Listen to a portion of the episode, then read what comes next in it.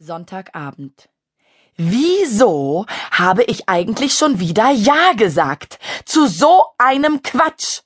Kann mir das mal einer verraten? Ich habe schon Kathi angerufen, aber auch meine beste Freundin kann mir nicht weiterhelfen. Warum auch? Die scheint sich ja darüber zu freuen, dass wir Ende der Woche zu diesem Casting gehen. Uah. Wenn ich es laut ausspreche, kriege ich sofort Pickel und Ausschlag und Krätze und noch eine Menge anderer echt widerlicher Sachen. Wanda Lichtenberg geht zu einem Casting. Ding, ding. Dabei habe ich neulich noch behauptet, dass ich sowas nie im Leben tun würde.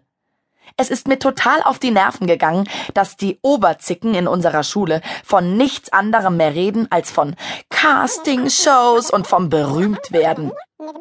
Barbara, die sich Barbie nennen lässt und in Katis Reitclub geht, ist die schlimmste von allen.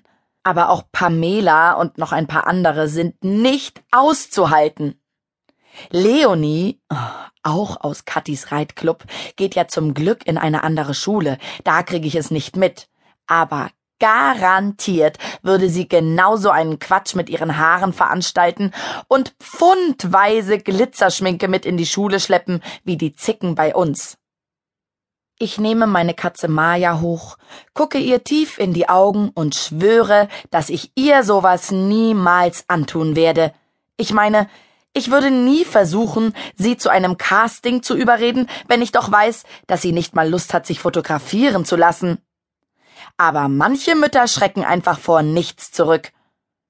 Ich kraule Majas kuscheligen Bauchpelz und überlege, wie es dazu gekommen ist.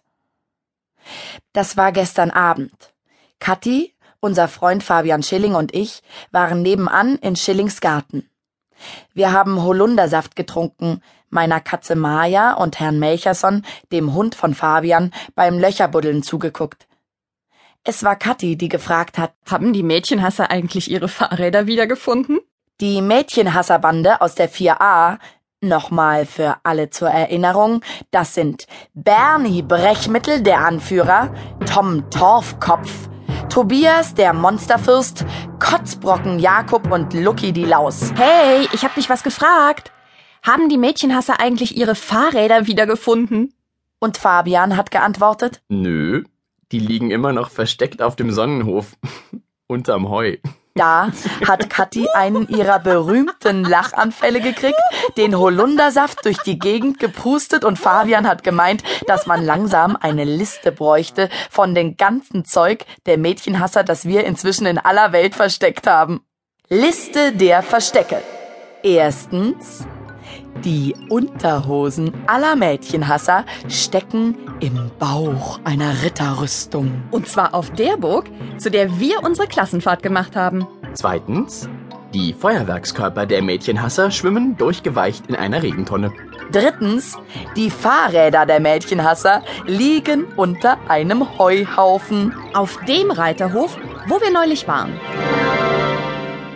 Was kommt als nächstes? Denn eins ist klar.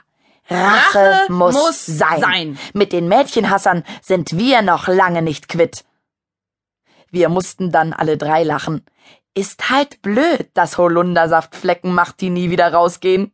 Wir haben gekichert und uns den Bauch gehalten. Und in dem Moment hat es in der Hecke geraschelt und ein paar Mal hintereinander aufgeblitzt. Spione, haben wir gedacht. Die Mädchenhasser! Haben wir gerufen, sind aufgesprungen und haben dem Spitzel im Busch die Digitalkamera aus der Hand geschlagen. Aber es war nicht Bernie Brechmittel, der Anführer der Mädchenhasserbande, auch nicht Tobias oder Lucky oder Tom oder Jakob.